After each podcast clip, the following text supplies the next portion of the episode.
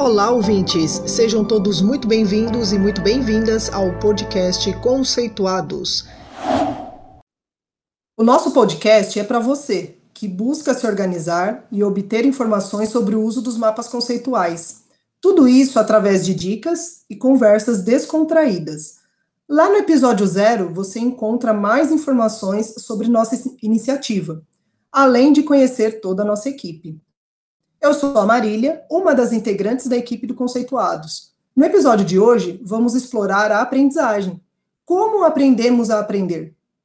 Aprendemos da mesma forma? É tudo igual do ponto de vista cerebral? Você sabe qual é a melhor forma que você aprende? Então, para falar um pouco sobre isso, temos uma convidada super especial, a professora Simone de Ávila. A professora Simone é apaixonada por ensinar e por ajudar as pessoas a se desenvolverem. Ela é licenciada e bacharel em Química, mestre e doutora em Química pelo Instituto de Química da USP e especialista em Neurociência e Comportamento Humano pela PUC do Rio Grande do Sul. É uma das autoras da obra Ser Protagonista, material destinado ao ensino de Química no ensino médio. Atua como professora desde 2012. É criadora do The Best Professor, um canal do YouTube destinado a professores e universitários. Simone, vamos lá então. Por que é importante que a gente entenda como aprendemos? Olá, muito obrigada pelo convite. Então vamos lá. Quando você entende quando, como o aprendizado acontece, você pode propor ações ou estratégias de estudo que realmente serão eficazes. Há muitas pessoas que estudam de forma errada e com isso o resultado desejado não acontece.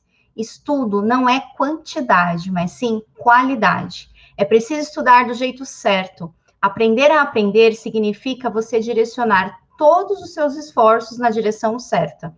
Além disso, estamos vivenciando um momento no qual as mudanças nunca tiveram uma velocidade tão elevada. Ou seja, estamos formando um aluno hoje que terá uma profissão no futuro que talvez ainda não exista hoje.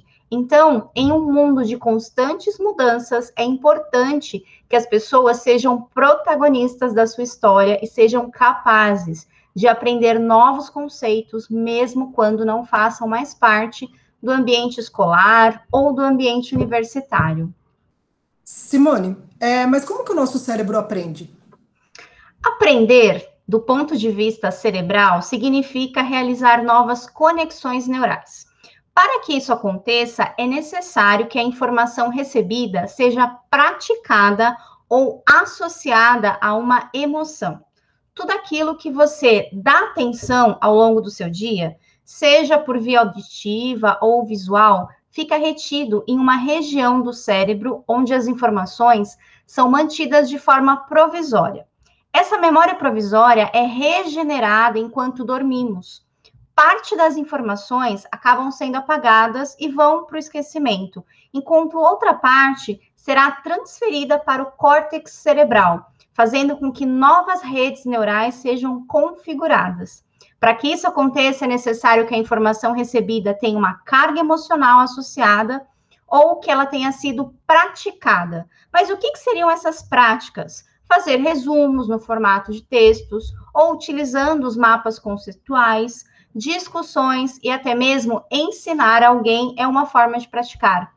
Mas é importante reforçar que a prática precisa ser realizada antes de uma noite de sono, pois é durante o sono que esses processos cerebrais acontecem.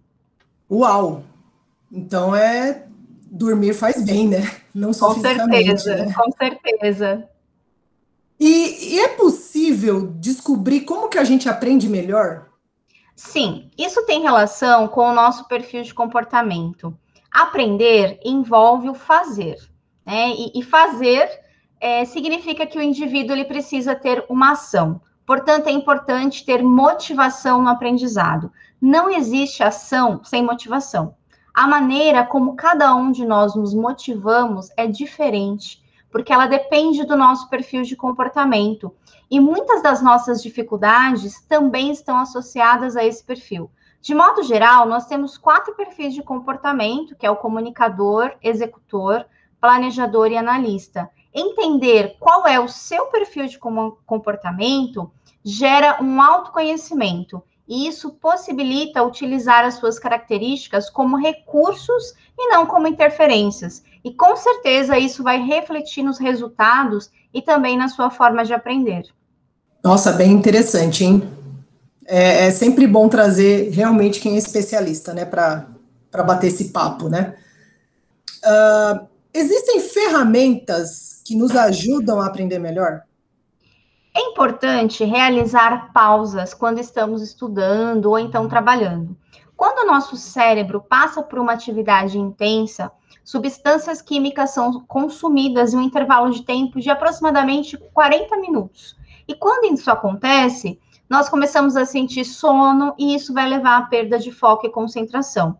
Então, as pausas é, permitem que essas substâncias sejam regeneradas e com isso nós voltamos a ter produtividade. Uma ferramenta que se baseia nesse funcionamento é a técnica do Pomodoro. Nessa técnica, nós fazemos ciclos de 25 minutos de estudo com pausa de 5 minutos. É importante você se desconectar das fontes de distração enquanto você está estudando, para que realmente toda a sua atenção esteja focada naquela tarefa.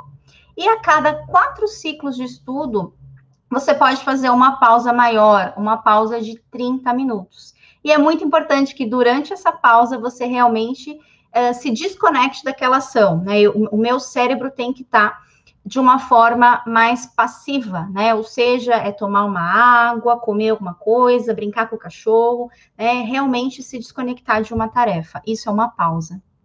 Nossa, depois de tanta informação interessante, que a professora Simone trouxe para a gente com relação à forma como aprendemos, me resta dizer para você, ouvinte, que realmente cada um de nós temos um jeito de aprender e cada um de nós somos um ser único, dotado de habilidades que precisam ser desenvolvidas ao longo das nossas vidas. Então, se você gostou desse episódio, já vou te deixar um convite para o próximo, que vai tratar da seguinte questão: como organizar os estudos de acordo com o nível de ensino? Bom, então, Simone, agradeço demais pelo aceite que você teve aí com relação a, a participar da nossa entrevista e por compartilhar um pouco da sua experiência sobre como aprendemos do ponto de vista da neurociência é, com os nossos ouvintes. E espero que possamos manter essa parceria em outros momentos também. Marília, eu que agradeço o convite, foi um prazer muito grande. Parabéns por essa iniciativa e com certeza é, teremos aí outras oportunidades, sim, será um prazer enorme. Muito bom. E vocês, ouvintes, obrigada pela sua audiência. Fiquem ligados nos próximos episódios do nosso podcast. Se você ainda não segue o Conceituados, Escolha a sua plataforma preferida e fique por dentro de todo o conteúdo que estamos produzindo. Aproveita também e siga nossas redes sociais, Facebook, Instagram e LinkedIn, além do nosso canal no YouTube. Conceitue-se você também. Abraços e vamos mapear. Além do podcast, você pode encontrar informações sobre o nosso grupo de pesquisa e o conhecimento produzido nas nossas outras redes sociais, como o nosso canal do YouTube, Mapas Conceituais, e o nosso perfil no Instagram, Conceituais Mapas. Esperamos vocês por lá!